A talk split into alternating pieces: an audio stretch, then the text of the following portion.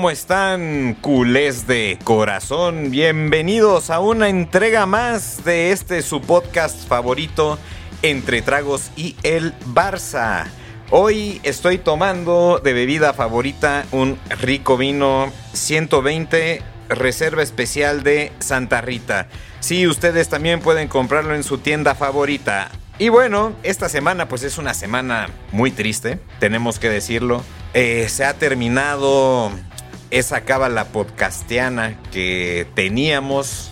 Tenemos derrotas muy dolorosas. Y bueno, ya, ya no voy a decir más porque hasta me empieza a salir la lagrimita. Mejor continúen ustedes. ¿Cómo están mis queridos culés? Como acaba de decir Alvis, semana, semana tortuosa, una derrota bastante dolorosa en, el Old Trafford, eh, una más en Almería, eh, un par de baldazos de agua fría. Pero bueno, eh, yo esta vez está, estoy tomando una, una deliciosa patito, una, una cerveza yucateca muy rica, lager. Muy recomendable, ¿eh? De, de Yucatán. De Yucatán. Exactamente. Muy, muy buena. Pero bueno, dejo los micrófonos con mi, con mi querido Fer. Sí, vamos a tener que probarla. Ella hasta me la estás antojando porque lo que no saben es que nosotros grabamos con los videos. O sea, nos estamos viendo mientras grabamos. Y en este caso vi la cerveza y se me antojó, se me antojó. Pero no te envidio porque yo para olvidar las penas, pues ando shoteando tequilas, ¿no? Hay que, hay que olvidar un poco lo que pasó. Solamente es una semana, una semana en la que fue un torbellino. Han pasado tantas cosas. Yo siento que ha pasado ya como un mes porque tenemos tantos temas tantas noticias, tanto, tanto barullo ahí enredado tuvimos esta derrota dolorosísima contra el Manchester porque todos estábamos esperanzados de que se podía ganar la Europa League. Se empezó bien el partido, pero bueno, ya hablaremos de eso. También la derrota con el Almería, que quizás viene un poco eh, también relacionado con esa derrota que fue muy desmotivante para el, para el equipo. Contra el Almería nunca se había perdido, se perdió, en fin. Y pues tenemos también otros temas uh, extra, extra cancha, ¿no? Como lo del arbitraje que salió ahora y, y varios temas que, de hecho, uh, quiero agradecer agradecer uh, de paso al usuario uh, de Twitter que nos escribió Octavio, porque él menciona y dio su, su, retroalimentación de que efectivamente no tocamos ese tema y pues para él es un tema importante que hay que visitar. Estaremos visitándolo definitivamente como prometimos. Eh, es un tema del cual se va a hablar y pues también hablar un poquito rápidamente, hacer mención uh, a Messi de que recibió el premio al mejor jugador, muy merecido, gracias a, a todo lo que ha ganado, pues uh, finalmente se merecía y, ya se sigue demostrando, ¿no? Quién es el más grande de, esta época. Sí, como bien comentas, una baraja de, de, muchos temas, tocaste muchísimos, muchísimos tópicos, pero bueno, vamos a la parte triste de las cosas, ¿no? La parte triste es que pues hemos quedado eliminados una vez más de una competición europea la verdad, no es conformismo, porque no es conformismo, pero creo que se jugó muy bien. El primer tiempo de vuelta estuvo muy bien jugado y el segundo nos comieron. Nos comieron el partido totalmente. ¿Ustedes cómo lo, vieron? Sí, sí, el segundo, el primer tiempo para mí hasta el minuto 10, minuto 15, eh, fue cuando el Barça empezó a tomar parte en el partido, porque esos primeros minutos fue el Manchester encima, encima, llegando en sí. Eh, Ter Stegen tuvo una, una salvada muy, muy buena que fue a, Bruno Fernández. Y así siguieron hasta que el mismo Bruno Fernández comete el penal. Desde ahí, que ya el, Barça tenía poco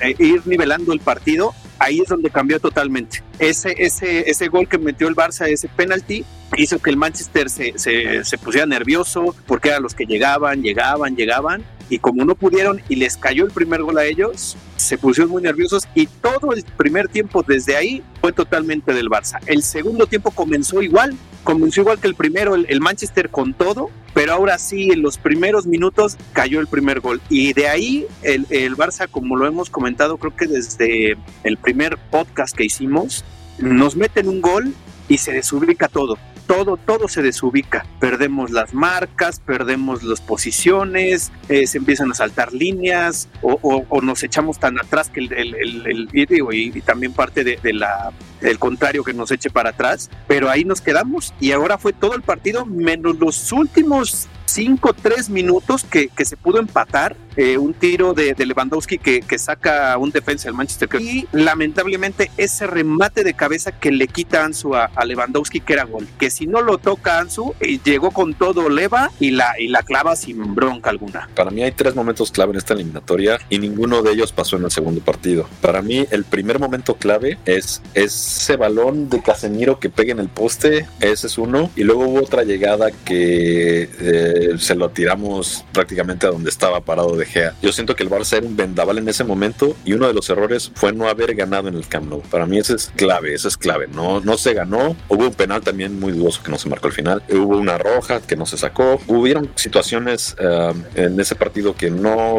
no nos favorecieron y que quizás habernos ido con la ventaja hubiera sido totalmente distinto porque empezabas a manejar el partido desde el principio y sí se empezó ganando, pero pues como bien dices, eh, se perdió la ventaja empezando el segundo tiempo, pero quizás un marcador a favor nos hubiera dado otro tipo de planteamiento, otro tipo de partido, más tranquilidad, etcétera. Esa es una. Segunda cosa que yo veo que fue error y que quizás también fue mala suerte es que perdimos a nuestros dos mediocampistas más importantes de la temporada y quizás eh, del futuro y son Pedri y Gaby. Ninguno de los dos jugó ese partido de vuelta y lo uno por tarjetas, por acumulación de tarjetas y el otro por lesión. Se perdió muchísimo en medio campo. Se vio que el medio campo en el segundo tiempo, al menos contra el Manchester, se, per se perdió. Eh, yo estoy seguro que al menos teniendo a esos dos monstruos hubiéramos hecho muchísimo más partido o al menos hubiéramos defendido más arriba de lo que se defendió en ese segundo partido. Y bueno, hablando del tercer punto, teníamos esas fallas de que no se empezó ganando, tenemos eh, los dos suspendidos y pues también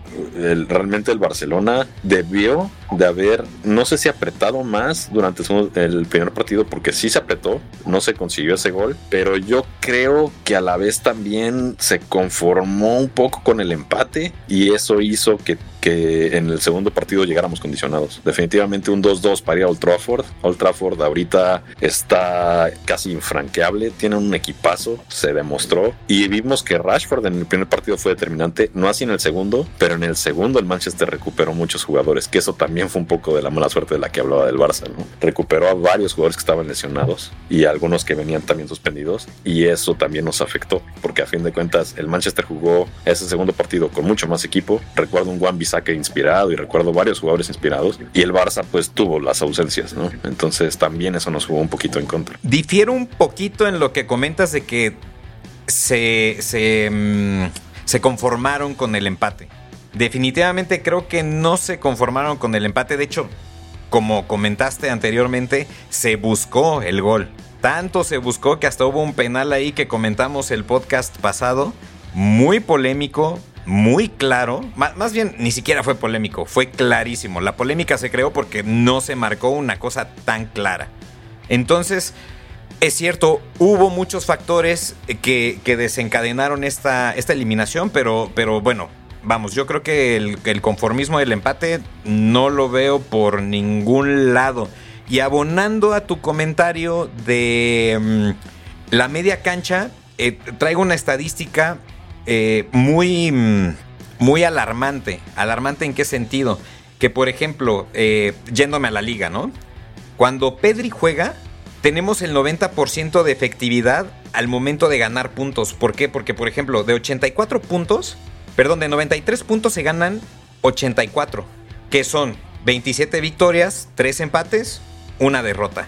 Pedri, cuando no juega, el equipo baja a un 57% de efectividad que serían de 54 puntos, solo se ganan 31, que significan 9 ganados, 4 empates y 5 derrotas. Afecta muchísimo que gente como Pedri y Gaby no jueguen. No es pretexto, pero sí se le facilitó al Manchester, además de que como bien comentas, Fer, es un equipazo, se le facilitó el, el, el, el transporte del balón en la media cancha. Yo creo que fue un caldo de cultivo perfecto entre una cosa y otra para que se diera la eliminación. Pero bueno, no, no, no los vamos a justificar, no nos vamos a justificar. Más bien el resultado ahí está.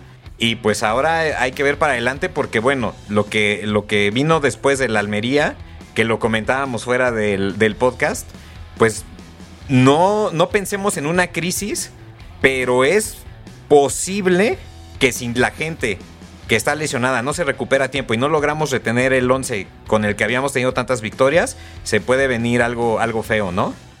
Sí, claro, va a ser bastante difícil. Eh, aunque ahorita que dices de, bueno, los dos comentan de Pedro y de Pedro y de Gaby, el primer tiempo del, segundo partido contra el Manchester mm, tampoco fue, fue así de como no están.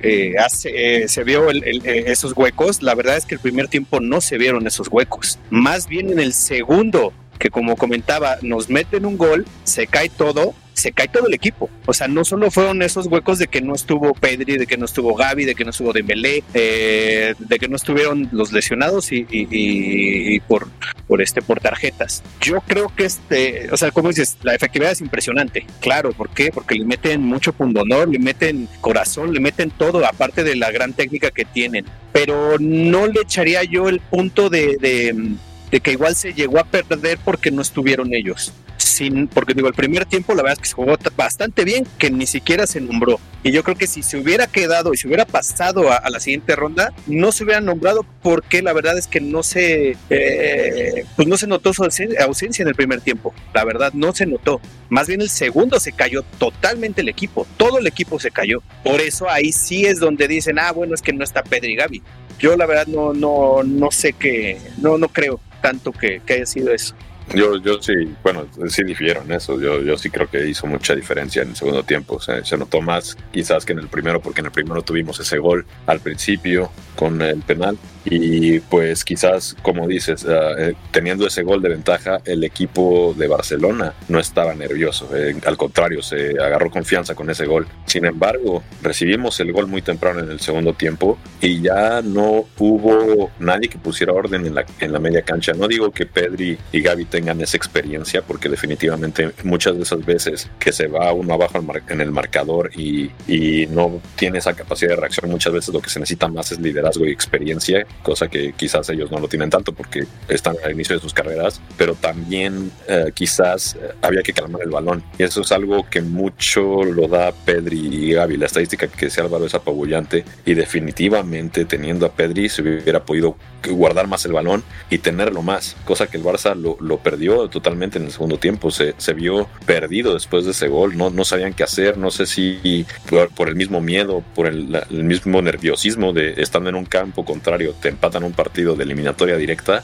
pues yo sí creo que, eh, que jugó un poco en contra eso y nos afectó no tener a la gente que normalmente está de titular y tiene, pues, eh, a fin de cuentas, eh, la responsabilidad de, manipular el balón. Se perdió el balón y se perdió el partido, desafortunadamente. Y con el Almería, pues el equipo se, vio desmotivado, se vio sin ángel, se vio todo lo que había pasado con el Barcelona eh, anteriormente el año pasado nos pasó, ¿no? Que teníamos una racha importante también con Xavi, perdimos un partido importante, incluso quedamos igual eliminados de la Europa League y pues el equipo ya agarró una mala racha y perdimos la liga también entonces, en este caso, pues esperemos que no sea lo mismo, ¿no? la ventaja todavía está contra el, rival más, más cercano, todavía está esa ventaja, pero si agarramos una racha negativa, puede ser que esa ventaja se vaya a, reducir un poco y, tenemos todavía esos compromisos importantes, incluso contra ellos mismos, y es otra cosa que vamos a hablar hoy, ¿no? Que vamos a tener ese compromiso uh, de la Copa del Rey contra ellos y pues el equipo con la desmotivación que trae, pues esperemos que no, que no pase una tragedia. Sí, vamos, no, no, hay que, no hay que tristear porque vamos a ser muy sinceros, el equipo estaba hace algún tiempo en hasta noveno lugar en la tabla. Estábamos muy abajo y el equipo fue levantando, fue superándose, tanto que ya estamos en primer lugar, ¿no? Europa definitivamente ahorita no se está dando, haciendo un recuento rápido, o sea, 2021 eliminados, ¿no? En fase de grupos de Champions. En el 22 eliminados en cuartos en la Europa League. 22-23 eliminados en fase de grupos de Champions. Y pues ahora 23 en Europa League, ¿no? En 16 avos. No se está dando Europa, pero la liga sigue. Entonces vamos a pensar en lo positivo, lo que, lo que bien comenta Fer eh, del Real Madrid, pues, pues sí, o sea, tenemos esa ventaja, es una ventaja importante, sí disminuyó porque teníamos chance de hacerla por 10 puntos, pero, pero bueno, pues ni hablar, ¿no? Ahora contra el Almería, pues fue una desgracia porque como bien, bien comentaba, eh, eh, eras tú, ¿no, Mansur? Que, comentabas que jamás se, había perdido, ¿o era Fer? No, no, no recuerdo. No, fue Fer. Fue Fer, no, nunca, nunca se había perdido y, y bueno, pues se perdió se perdió en un momento crítico porque pudimos haber estado a 10 puntos de diferencia de Real Madrid y, no se dio. ¿Ustedes cómo vieron el partido? Pues como dijo Fer, desangelado, muy bajos de ánimo, pero pues salieron a, estar. La verdad fue un partido malo, fue un partido desabrido, nos metieron el gol, no se pudo hacer absolutamente nada. Es más, yo creo que lo más rescatable y creo que y peor de todo, bueno, por decir rescatable, por decir una palabra, ¿no? Pero lo peor de todo fue que Leva salió lesionado y no va a poder jugar el jueves. O sea, un lesionado más ya tenemos. Sí, justo ese es un tema que, que Leva va a estar un rato fuera, ¿eh? Con esta, con esta lesión. Entonces, poco a poquito se empieza a hacer un hospitalito el, el Barça, ¿no? Vamos a ver cómo va Dembélé. Dembélé, habías comentado, ¿no, Mansur? Más o menos eh, fuera de, del podcast, ¿cuándo, ¿cuándo, iba a estar listo? Sí, ya, no cuándo iba a estar. Eh, eh, tanto la lesión de Dembélé como la de Pedri, pues depende de su evolución. O sea, se dijo más o menos tres, cuatro semanas, de otro también un poquito más, pero depende mucho de su evolución, porque pueden empezar a entrenar con el grupo quizá, pero si llega a haber algún dolor, alguna molestia, vámonos para atrás otra vez. Entonces, pues no, no hay una fecha como exacta de, regreso. Que van mejorando, que van bien, sí, pero no hay una, una fecha concreta para, para su vuelta. Sí, antes de entrar en contexto ah, del, partido de, la Copa del Rey, nada más para ponernos en contexto de lo que pasó contra la Almería, quisiera mencionar unos pequeños detalles de estadística. Como bien decíamos, nunca se había perdido contra la Almería, lo único habían sido algunos empates que se habían tenido, pero todo lo demás habían sido victorias. Esto es desde la temporada de 2007, esa fue la, primera vez que se enfrentaron, ¿no? Ah, se perdió por primera vez en la historia contra ellos. Y hablando del partido, solamente se tuvo un tiro a puerta contra la Almería, teniendo Lewandowski en la cancha, ¿no? Que sí salió lesionado, pero solo tuvimos un tiro a portería contra el Almería. Y para ponerlo en contexto, el Almería, si hubiera perdido contra el Barcelona, estaría en puestos de descenso. Estaría en el lugar 19 o 18 de la tabla general. Entonces se, se perdió contra un equipo que, que lucha el descenso y no solo eso, sino que se perdieron esa, oportunidad de ponernos o incrementar esa ventaja contra el Madrid. Hemos visto perder ligas por muy pocos puntos y al final. Y muchas veces recordamos resultados al final de qué hubiera pasado si hubiéramos ganado a tal o cual equipo. Este es uno de esos partidos que si no se gana la liga por diferencia de unos cuantos pocos puntos de una victoria o demás, este es el partido que vamos a recordar. Porque este partido es de esos partidos que se ganan. Es el típico rompequinielas, ¿no? Que, que todo el mundo le apuesta al equipo grande porque juega contra uno que es eh, pelea el descenso, tú eres primer lugar, es más que obvio que, que vas a ganar. En este caso no, no lo fue así y esperemos no arrepentirnos o no estar lamentando esta derrota a final de temporada. Sí, es de esos partidos que de repente se vuelven un albur porque no sabes si el equipo pequeño jugó muy bien o el equipo grande jugó muy mal, ¿no? Ahí tienes como ese como ese lado. Porque yo a la Almería digo, vi el partido, jugaron bien, pero vamos, también es cierto que el Barça dejó, dejó que desear un poquito, ¿no? Sí, es culpa del Barcelona totalmente. La Almería venía de tres derrotas consecutivas y estaba en puestos de descenso y te enfrentas al primero de la liga, el primero contra, contra el 19. O sea, es David contra Goliat. Un equipo que trae una muy mala racha. Tú traes muy buena racha. Y, eh, o sea, yo habías ganado los últimos cinco partidos.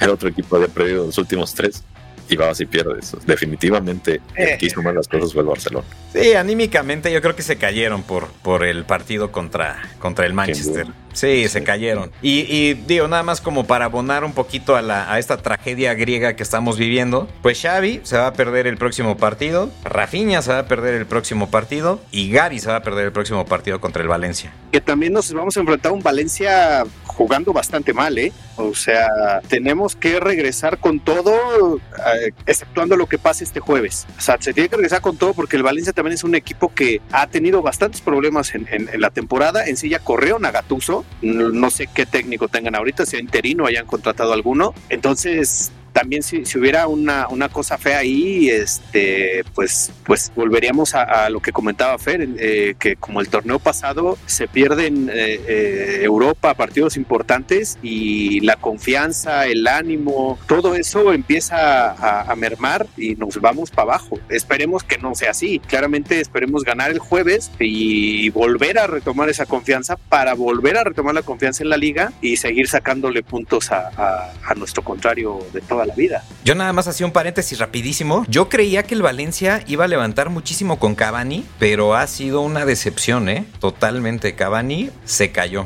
Sí, pues el Valencia está peleando el descenso. De hecho, irónicamente, o, una consecuencia de que el Almería le haya ganado al Barcelona, es que el Valencia ya está en puestos de descenso. Si el día de hoy se acabara la liga, el Valencia descendería, precisamente porque el Almería le ganó al Barcelona y el, Almería salió de esa zona. Entonces, si, si no se le gana al Valencia, sería otro fracaso o otra derrota del tamaño de la que acabamos de sufrir con el Almería. Es mucha presión para los jugadores, pero es un partido que sí o sí se tiene que ganar. No importa cómo, se tiene que ganar el partido contra el Valencia. Porque además, después vienen partidos ya un poco más complicados en la liga. Y entonces, como bien comentan, hay que tener esa confianza para afrontar ya la última parte de la temporada. Y, tenemos que dejar atrás cuanto antes esa derrota contra el Manchester, porque ya perdimos la Europa, no queremos perder todo, no queremos perder ni la Liga ni la Copa del Rey, que todavía tenemos oportunidad. Y si empezamos a perder estos partidos, recordemos que la Copa del Rey es de knockout. Llegamos a perder esta eliminatoria y para tu casa. O sea, no podemos incluso eh, desperdiciar el, partido que tenemos a mitad de semana porque un mal resultado ahí nos puede dejar fuera. Lo único bueno es que de, que comentan de las lesiones es que de diferencia solo hay un mes. Hay un mes eh, para poder recuperarte para el, segundo partido de la, de la, semifinal.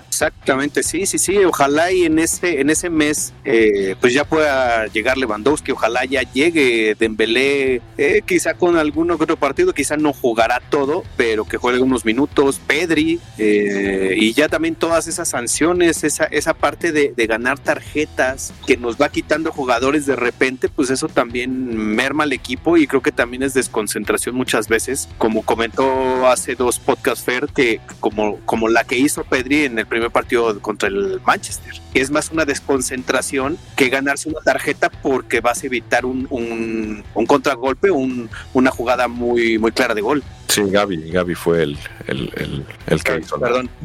Sí, perdón, perdón. ¿Así? ¿Ah, Pero bueno, ya, vamos a dejar de tristear. Vamos a poner esto ya un poquito más, este, pues más interesante porque queremos contarles que eh, justamente, bueno, con este, con este comentario de nuestro usuario eh, que apareció en Twitter, muchísimas gracias, por cierto, por, por escribirnos en, en, Twitter. Apareció Octavio preguntando del Barça Gate. ¿Qué pasa con este Barça Gate? Y bueno, ¿y qué mejor que meter polémica que con alguien del Real Madrid, ¿no? Yo creo. Creo que está muy interesante. Está. Ah, que, que, bueno, ya, ya. Eh, no va a ser siempre, pero ya a partir de este podcast vamos a tener diferentes eh, invitados. El primero es, eh, bueno, un amigo que conocemos desde hace muchísimo tiempo. No sé por qué se hizo madridista, pero bueno. Entonces, él. Se desvía la gente, ¿qué podemos hacer? Es, correcto. Pero bueno, eh, esta es una nueva sección que es con invitados. Vamos a conectarlo en este preciso momento. Vamos a llamarle. Ahí está entrando la llamada. Sí, nos va a tirar con todo en el Barça ¿eh? ¿Qué onda? ¿Qué onda? Mañana me desquito, no te preocupes. ¿Cómo estamos? Bueno, le vamos a hacer un, resumen rápido de nuestro invitado madridista. Él es Raúl López González, es abogado de profesión y madridista por convicción. Entonces, imagínense cómo está la cosa. Tal cual. ¿Qué tal? Buenas noches a todos. hola, hola. ¿Cómo, cómo estás, Raúl? ¿Qué, qué, qué se siente ser el primer invitado en este podcast que es totalmente dedicado al Barça. Bueno, pues, pues ya lo dices, ¿no? Este, como, como toda primera vez, algo extraño, pero eh, muy a gusto de, poder compartir unos minutos e intercambiar puntos de vista sanamente, ¿verdad? ¿Por qué no? Me encanta eso de sanamente, porque fíjate, curiosamente tenemos, tenemos este, personas que nos escuchan, no sé, ah, que por ejemplo, Voy a aprovechar para mandar saludos a Colombia, Bolivia, eh, Corea del Sur, eh, Estados Unidos. ¿eh, ¿Cuál? Bélgica. Bélgica también, saludos a Bélgica. Incluso me pareció ver por ahí Senegal o Etiopía. Senegal también es cierto, nos escuchan en Senegal. Entonces, partiendo de esta idea, eh, nos han escrito en el Twitter sobre un tema muy polémico, que es el Barça Gate, lo que se acaba de comentar hace unas semanas, Raúl. Y creo que tú eres Claro. de, de- de esos madridistas recalcitrantes que tendrán muchas cosas que decir, ¿no? A ver, cuéntanos, ¿qué, qué, qué opinas de eso? Bueno, primero decir que yo esto, los primeros episodios los, los escuché y me pareció muy interesante el formato y, y después he visto su evolución, o sea que me, me declaro antes de que otra cosa fan del, del, post, del podcast. Dicho esto, esto, Muchas gracias. A ver, el, el Barça Gate, te lo voy a decir como madridista, después te lo digo con un enfoque más neutral, ¿vale? Eh, como madridista, primero sentí, pues digamos, un poco de indignación. Así dije, no puede ser, es real. Pero después dije, que sabes que el Barcelona está muy, o ha estado muy mal manejado desde hace muchos años, ¿no? El mismo, yo sé que ustedes admiran mucho a Laporta, pero desde Sandro Rosell, pasando por el, el, el grandísimo Bartomeu, que fue el que sacó a Messi del Barça, y este cuate Laporta, me parece que han estado mal administrados, ¿no? Porque esto es un tema de, de, de gerencia general, de presidencia. Entonces, por eso dije, bueno, eh, creo que a nivel cancha no, no está el tema, pero por eso dije, primero indignación, después dije, pues, qué feo, ¿no? Y después dije, hombre, recordarán aquella época del glorioso del Barcelona, inicios de, esta, bueno, de la década pasada, de hecho, 2009, 2010, 2011, 12, eh, temporadas, amigos, en donde no les marqué, dos temporadas completas sin marcarles un penalty, eh, me parece que una roja en dos temporadas, ahí fue cuando ya cualquier madridista dices, ah, caray, ¿no? O sea, ya, ya de momento saltaba, pero la verdad que todo lo, lo, lo tapaba ese estilo de juego que, a ver, antes de ser madridista soy, soy, me parece, creo, alguien objetivo en el fútbol, ¿no? Y sí, la verdad, la forma en cual Barcelona en aquellos, aquellas temporadas, pues no le quedó otra más al Madrid que ir por Cristiano Ronaldo y Mourinho, ¿no? Fue el único antídoto a, a ese Barça de Guardiola. Entonces, bueno, lo que yo creo es que es un tema de administración, ¿no? Y ya después, eh, pensando un poquitito como abogado, eh, pues la verdad que para que les prueben algo va a ser muy complicado. Bueno, me refiero a probar algo que haya corrupción deportiva, pero, pero sí creo que esto, eh, la imagen, el daño que se le está diciendo a la imagen del Barcelona es algo que yo, si fuera culé, no se lo permitiría a esa gente que tienen por dirigente. Mi opinión ya salió la puerta a decir que sí, o sea, van a, van a dar todas las declaraciones y van a sacar las cosas para, eh, bueno, dar las explicaciones correspondientes para todo este eh, relajo que ha salido, ¿no? De lo del, lo del Barça Gay, lo del árbitro este Negreiro, Negreiro, no me acuerdo bien el nombre, va a salir a, a, dar todas las explicaciones correspondientes. Yo creo que en ese momento es cuando va a pasar algo, como tú dices, de, de todas las eh, directivas, de toda la cosa administrativa de por qué se dio o, o, o, por qué se hizo de tal manera. Que comentas esta parte de que en dos años eh, se le marcaron penaltis o se le marcó solo uno o dos, eh, una sola roja. Correcto. Yo igual ahorita te puedo decir que de esta y la pasada temporada a tu equipo se le ha marcado solo, creo que un penal y una roja en dos años, teniendo jugadores bastante, bastante rupestres. Entonces, mmm, digo, claramente no, no, no, no ha salido nada y, no, no saldrá nada quizá de, de, Madrid de que haya algún convenio con algún árbitro o que hayan solicitado una empresa como, como la que hizo el Barça para este ahorita este relajo, ¿no? Pero ¿qué, qué, qué me podrías decir entonces tú de eso, de, del que digo que ese es de, del Barça, dos penales, una roja y ahorita es lo similar en este par de años atrás para el Madrid. Pues mira, eh, digo, volvemos a lo mismo, ¿no? O sea, eh, y por eso lo decía, comprobarles a ustedes un tema en lo, bueno, el Barcelona, que hubo corrupción deportiva, que hubo marcaciones de aquella manera que los beneficiaron, va a ser muy difícil, de hecho es muy difícil, es más bien una situación de no puedes pagar 20 millones de euros al Comité Técnico de Árbitros, me parece que se le llama ya CTA, eh, no puedes, ¿no? Porque creas un conflicto de interés. Ahora, contestando lo que tú me dices, los últimos tres campeones de España, te los digo en ese orden, Real Madrid, Atlético de Madrid, Real Madrid en la temporada de la pandemia. Mm, eh, eh, lo digo con, porque así lo he visto las temporadas. El Barça, y ustedes lo saben, incluso desde la temporada previa a la salida de Messi, no compite, ¿no? El Madrid ganó la, el título de la pandemia realmente porque tuvo un estirón final jugando ahí en, en, su campo de entrenamiento en Valdebebas y a la siguiente temporada el Atlético quedó campeón porque básicamente ni el Barça ni el, ni el Madrid se presentaron. La temporada pasada, bueno, la verdad, ¿no? Les costó mucho trabajo la era post-Messi como al Madrid le costó la era post-cristiano. Entonces yo creo que no, ¿no? Ahora, y siempre lo mencionaban eh, tanto los jugadores del Barcelona como el Madrid, no se pueden cargar del arbitraje ni el Madrid ni el Barça, la verdad, no se pueden cargar del arbitraje. Yo me quejo cuando hay arbitrajes en el Barcelona-Madrid, eso sí, ¿no? Pero yo te contestaría que, pues yo creo que el Madrid ha ganado porque ha hecho lo suficiente, pero en gran parte porque el Barça no ha estado al nivel, ¿no? Porque sabemos que son el 1-2 de España siempre, es lo que creo. Sí, bueno, también hablando un poco de esto, de la mala administración que decías, ¿no? Con Bartomeu y, varios más. En este caso de Bartomeu, no solamente yo le veo cosas extrañas en cuanto a lo que salió del arbitraje y, demás, sino que también hay muchos fichajes que a mí me saltan y que yo consideraría que también hay, hay algo muy raro. Digo, ¿cómo es posible que paguen por a Felipe Coutinho más de 100 millones de euros y al mismo tiempo desembolsan mucho dinero por Dembélé solamente porque habían vendido a Neymar, ¿no? Traen a Dembélé y traen a Coutinho y de repente traen también a Griezmann que a mi parecer no había demostrado lo suficiente como para estar en un Barcelona de, este calibre. Y todo eso pues se puede decir que se abonó o, o afectó para la marcha de Lionel Messi, ¿no? Que, que fue un golpe muy duro para toda la plantilla, fue muy, un golpe muy duro para toda la afición y, el equipo. Y definitivamente todo eso se pudo haber evitado dejando de hacer compras estúpidas. Perdón que diga la palabra, pero se me hace que esas compras no tuvieron razón de ser y me hace dudar mucho porque si la administración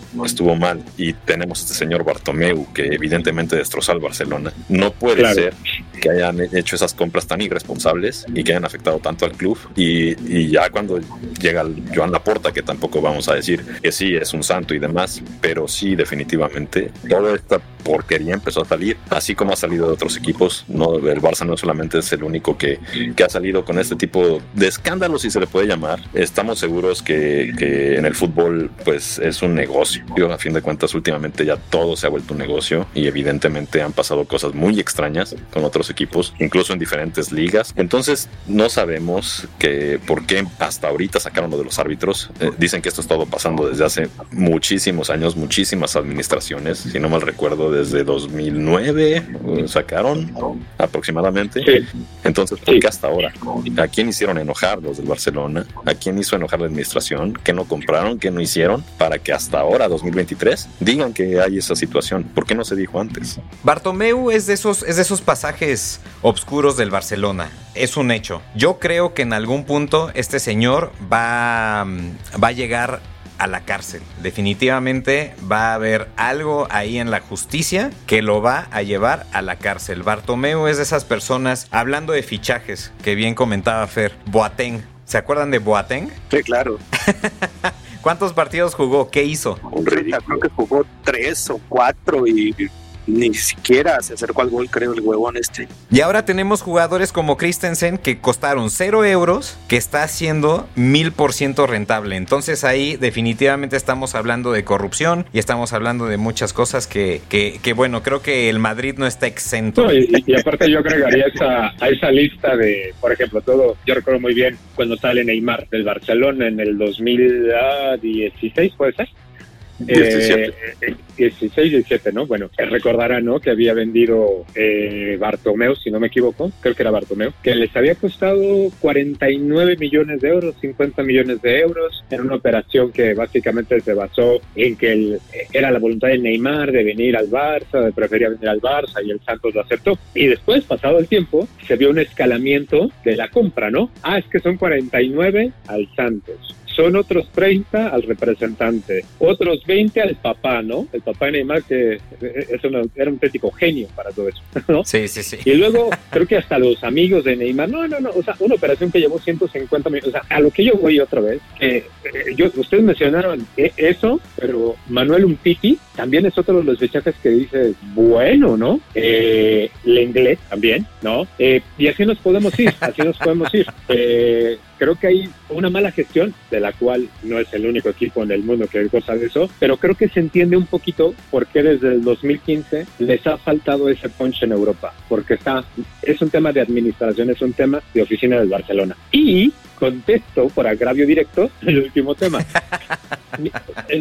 a ver, yo no puedo meter las manos al fuego por nadie en el fútbol ahora menos, ¿no? Pero de algo estoy seguro. Eh, Florentino es un tipo tan astuto y tan listo que mm, no, a las pruebas me remito, esto es capaz hasta de, de jalar muchas intenciones de al Barcelona para temas de la Superliga. Yo creo que si ha hecho algo hay algo oscuro para el Madrid que pueda salir en el futuro, no digo que no pueda salir, no digo que no, ojo, eh, yo creo que Florentino se habrá encargado que que o bien que no parezca lo que pueda hacer o que de alguna manera haya otra apunte a otros lados. No lo descarto, yo no lo creo, yo no lo creo, yo creo mucho en el Presi y, en los valores del Madrid, pero bueno, pues, desgraciadamente el lo decía, ¿no? Esto es un negocio y, nada más vean los billetazos que caen en la Premier, ¿no? Ya no se va a poder competir con los equipos de la Premier.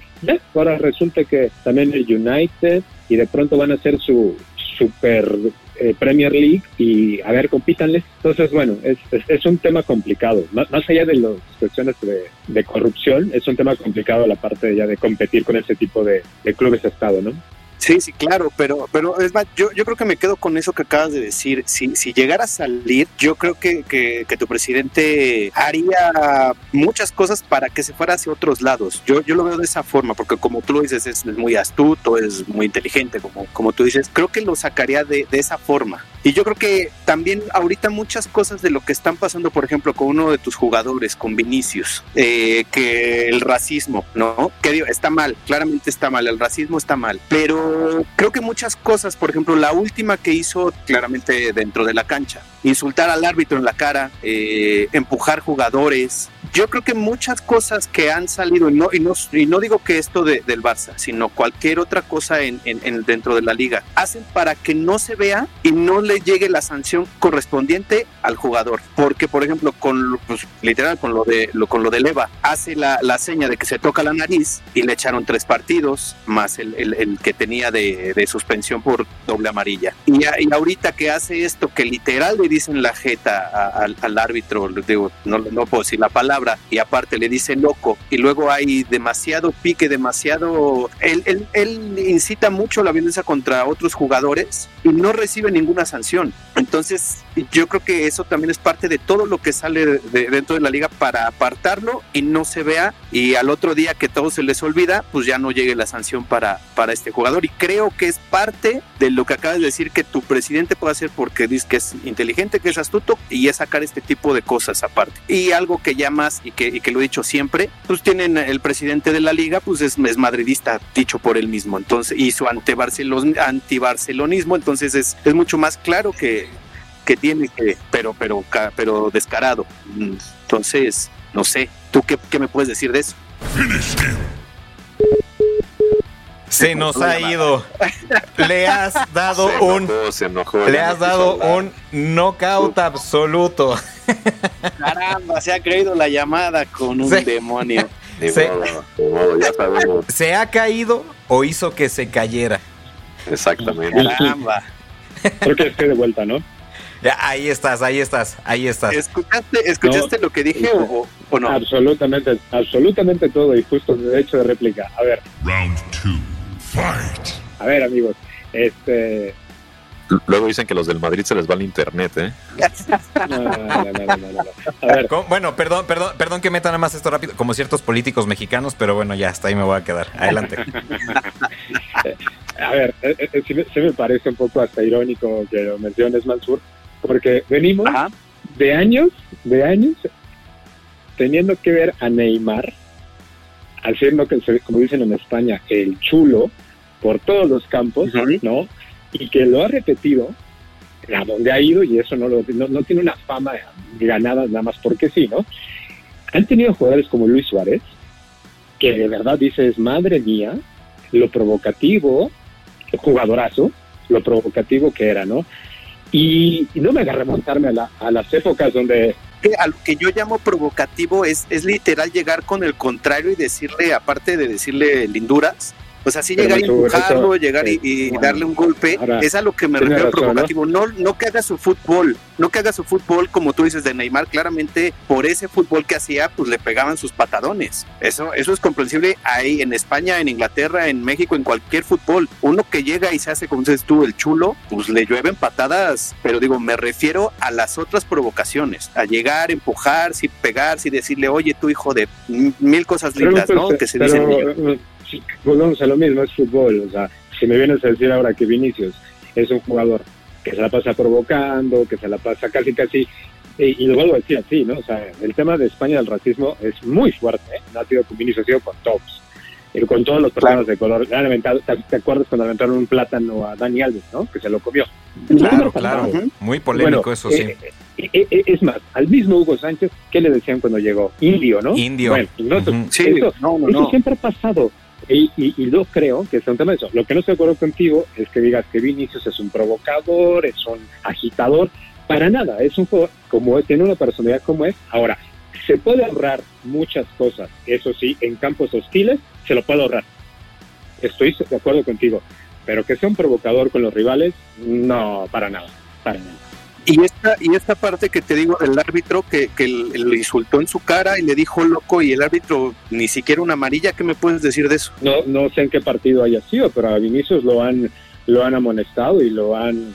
Le digo, no puedo repetir la palabra como tal, al final le dice loco en su cara, este, y ni siquiera amarilla, y ni siquiera ahorita que está el bar, porque eso es lo que pasó con Leva, que le hace la seña de la nariz y con el bar este, van y lo ven y dicen, no sabes qué, ahora tres partidos por incitar o decirle tal al árbitro. Y esto que sí está grabado como tal y sale en el bar y lo repiten y lo repiten en, en, la televisión y ni siquiera hay una sanción, entonces, como para quién juega. Déjame hacerte una precisión regulatoria del bar. El bar no puede entrar a revisar insultos. El bar entra por tres motivos. Revisión de goles, potenciales penaltis, faltas y manos. Pero bueno, entonces, entonces en la televisión que veo lo de Lewandowski, de ahí tomaron esa apreciación de decir, te vas tres partidos porque para mí estás insultando al árbitro. Todo va en el acta arbitral. Si el árbitro no lo reporta, no puedes entrar más que sea de oficio en una agresión. Perdón, perdón, perdón que entre, pero, pero bueno, o sea, Mansur, vamos, una cosa que es real, y digo, vámonos a nada más a este fútbol este, mexicano, ¿no? Que a mí de repente, nada más como para contextualizar, a mí lo que siempre me ha sorprendido es que, por ejemplo, Guiñac igual que Vinicius, va con el árbitro y le grita en la cara, le dice hasta de lo que se va a morir, y el árbitro nada más se voltea y listo, y no pasó nada, ¿no? O sea, sí es cierto que, y, perdón que lo diga Raúl, sí es cierto que, que, el dinero pesa en el fútbol y pesa en el arbitraje. Porque eh, hablando de Tigres, bueno, para los que nos escuchan que no son eh, de, de México, Tigres es un equipo poderosísimo que está patrocinado por una cementera y eso hace, desde mi punto de vista, que varios jugadores puedan insultar al árbitro y no pase nada, como pasa con el Madrid, que puede insultar al árbitro, le puede decir todo lo que quiera. Es más, luego hasta yo he visto eh, en algunos partidos hasta los del Madrid marcan las manos. No la marca el árbitro, la marca el jugador y agarra el balón y se marca y listo, ¿no? Y ahí acabó la jugada. No, tengo esa constancia de ese nivel, la verdad.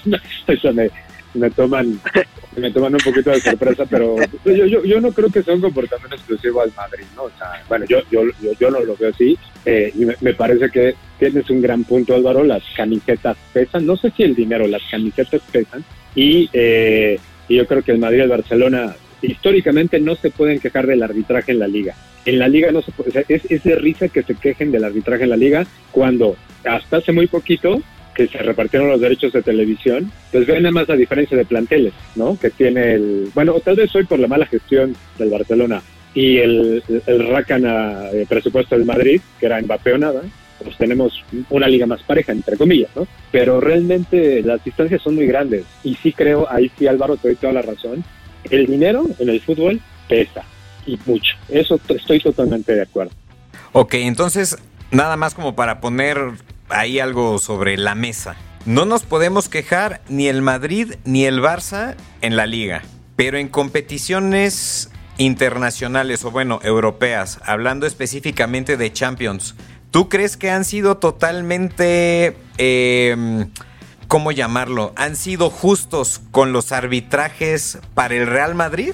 Al menos en Champions. ¿no? Que hayan sido imparciales. Exacto, gracias, Fer.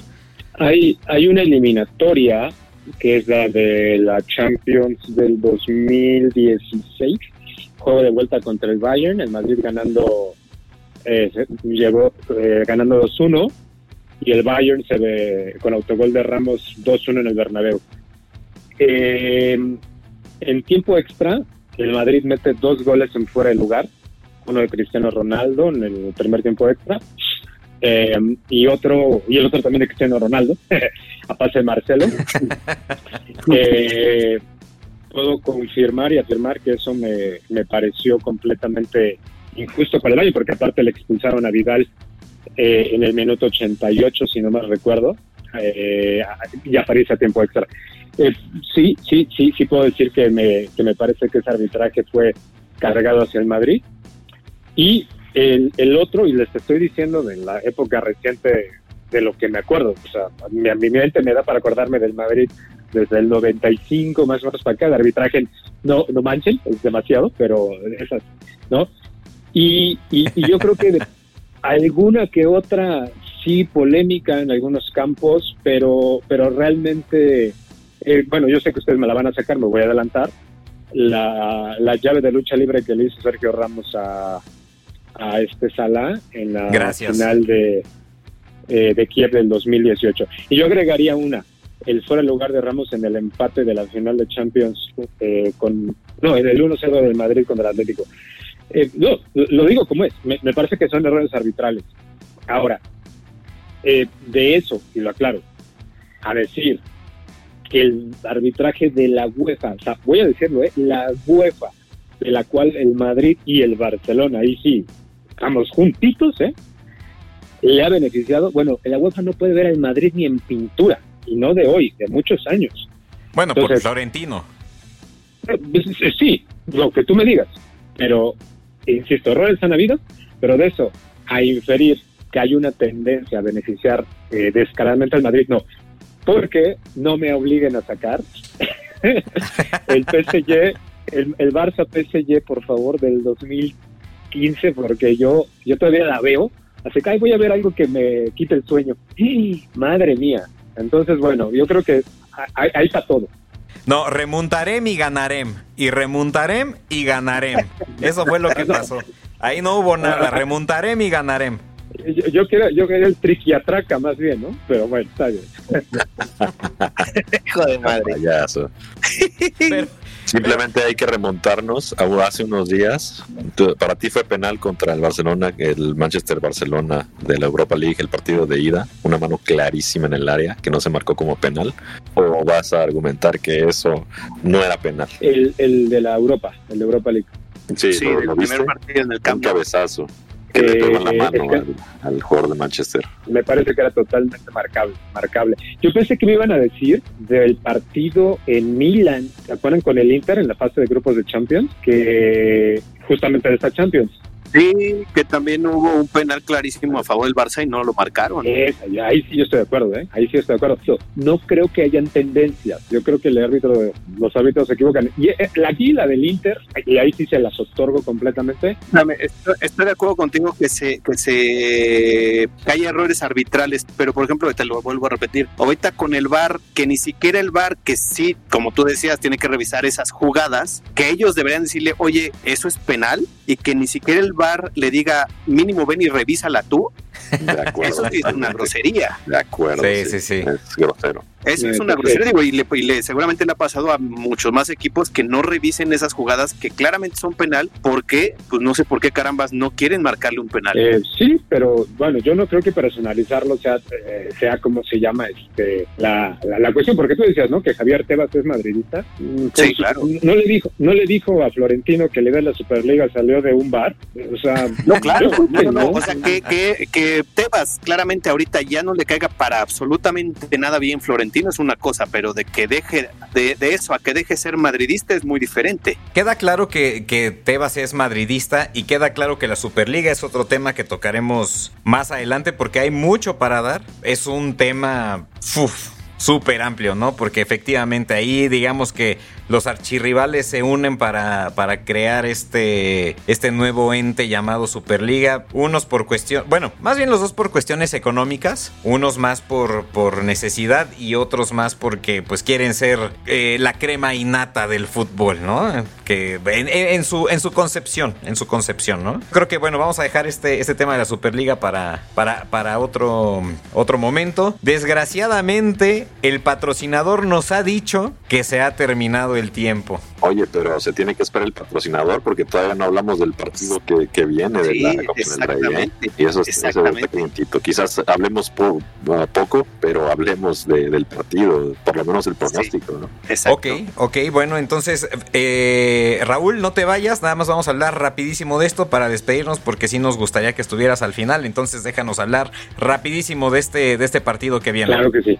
Adelante, adelante. Pues sí, pues el, como bien decíamos, el Barcelona llega desmotivado a este partido, ya dos derrotas, se perdió con el Almería que nunca se había perdido y se perdió en el Europa League eh, contra el Manchester United en Inglaterra, cosa que nos dejó eliminados de la Europa League. Entonces queremos ver cómo se encara este partido. Ya llevamos dos derrotas seguidas en las competencias y pues vamos a otra competencia más que no es ni la Liga ni la Europa, es la Copa del Rey contra el acérrimo rival y disminuidos porque tenemos muchas bajas. Entonces es un poco pesimista el escenario para nosotros, pero pues se tiene que hacer algo pronto porque también tenemos que encarar los partidos de liga y también estamos peleando a fin de cuentas. Es más, Raúl, a ver, pronóstico, échalo. Bueno, eh, para, para el partido de ida, ¿verdad?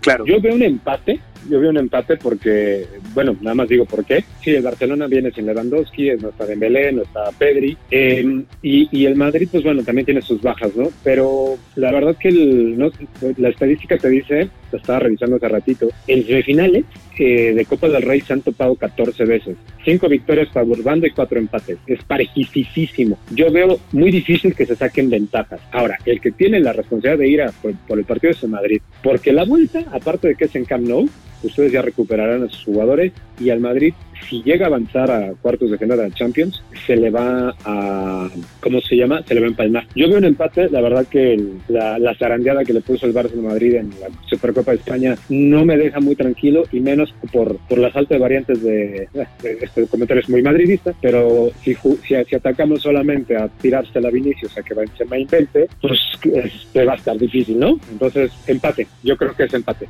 Ok, empate en la quiniela para, para Raúl. A. Pues uh, yo que más quisiera que ganara el Barça. También creo que va a haber un empate a uno pero yo sí uh, estoy de acuerdo con Raúl. Este es el momento del, Madrid. Si quieren realmente avanzar a la final, tiene que ser este partido es clave porque el Barcelona viene desmotivado, viene disminuido y, además de todo, el Madrid viene lo contrario, ¿no? El Madrid ganó su compromiso contra el Liverpool siendo eh, goleado, goleado Liverpool por 5-2. Entonces vienen con toda la motivación, vienen con, con quizás con carro completo. No sigo mucho al Madrid, pero al menos sé que, que, tienen a sus mejores jugadores. Entonces, este es el momento. Además, el partido es de local para ellos. Entonces, si quieren calificar a la final, es su momento. Tienen que buscar el partido sí o sí. Buena pregunta.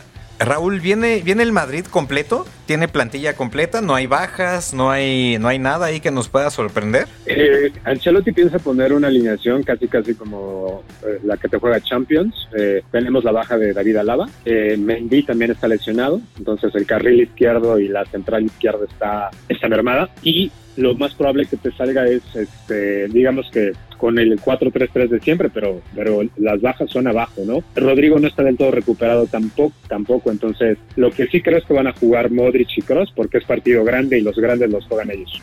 Ok, ok. Mansur, a ver, pronóstico. Igual, como dice Fer, un 1-1 van a empatar. Y aunque como dice Raúl y dice, y dice Fer que sí, claramente tiene la obligación en Madrid por estar en su casa, por tener este buen momento que, que, llevan de, de, Champions, eh, para quitarse por lo menos ese, ese trago amargo que les hicimos pasar en la, en la Supercopa hace, hace unos meses. Eh, creo que para mí es fundamental, fundamental que, que el Barça, aparte de, digo, ojalá y sacara la victoria, pero digo, como lo, veo como empate, pero a mí me importaría un poquito más ver cómo se ven en el campo otra vez ahorita después de este par de, de, golpazos que nos dieron, esta, este bajo ánimo.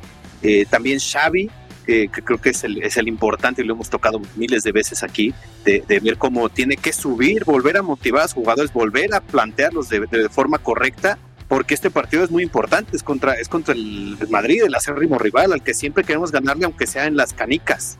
Entonces, sí va a ser, bueno, digo, para mí sí va a ser un empate, pero me importa muchísimo el funcionamiento y cómo se ven ellos anímicamente, de cómo a ver, volver a apretar, volver a correr, volver a, darlo todo.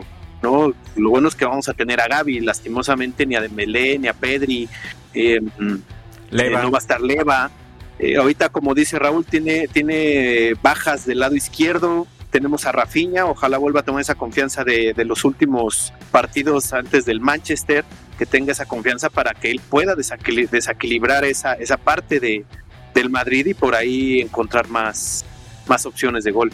Pues sí, vamos a ver qué pasa. Yo me voy igual que todos, me voy con un empate, igual a, a unos, las bajas van a ser importantes. Bueno, Raúl ya nos dio un, panorama de cómo va a estar su equipo para, para este partido.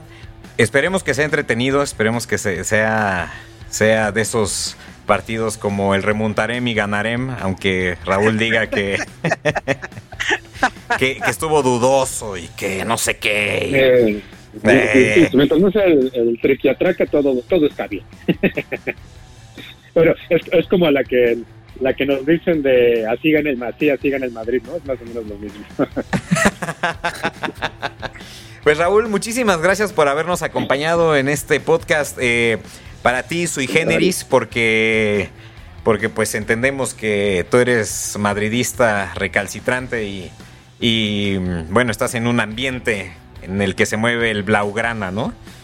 Eh, ¿cómo, ¿Cómo fue tu, tu, experiencia? Que esperemos que no sea la última, ¿eh? No, para empezar de nuevo, muchas gracias por la invitación. Eh, perfectamente sé, charlar con amigos de fútbol siempre es muy interesante, por más que tengamos posturas distintas, pues la verdad, eh, eh, el de ser este, seguidores de los equipos, dos equipos, los dos equipos más importantes del mundo, pues no se puede esperar otra cosa más que eso, ¿no? Polémica y, y pues eso, ¿no? La verdad que encantado, la pasé padrísimo y que no sea la última. Muchas gracias, amigos. Definitivamente no va a ser la última. Definitivamente vamos a tener muchísimos podcasts más contigo porque este clásico sigue y este clásico seguirá y seguiremos teniendo polémicas y seguiremos repartiéndonos hostias por todos lados. Por supuesto. Y, si, y si llega a ganar el Madrid, créeme que voy a repartir hostias a tu casa. Entonces, ten cuidado, por favor. Yo reparto besos y abrazos, no te preocupes. Eso, eso, carajo, puro amor. Caramba, ya, bro, ya, híjole, no, ya, ya entraste otro tema muy peligroso. Por favor, ahora sí, que llegue el pinche, ay, perdón, este, sin, que se, sin que se malinterprete, pues. Afortunadamente para ti, Mansur, y para ti, Raúl, se ha terminado el tiempo porque el patrocinador ya nos dijo que vámonos. Ya nos, ya nos hemos colgado bastante. Fer ya está checando las estadísticas para el próximo partido. Entonces, muchísimas gracias a todos por habernos escuchado una vez más en este podcast llamado Entre Tragos y el Barça. Nos despedimos, Raúl, muchísimas gracias por habernos acompañado y solamente nos queda darles el consejo de siempre que es... Ay, ya se me olvidó cómo era. no es cierta, no es cierta. Escuchen mucho heavy metal. Hasta la próxima.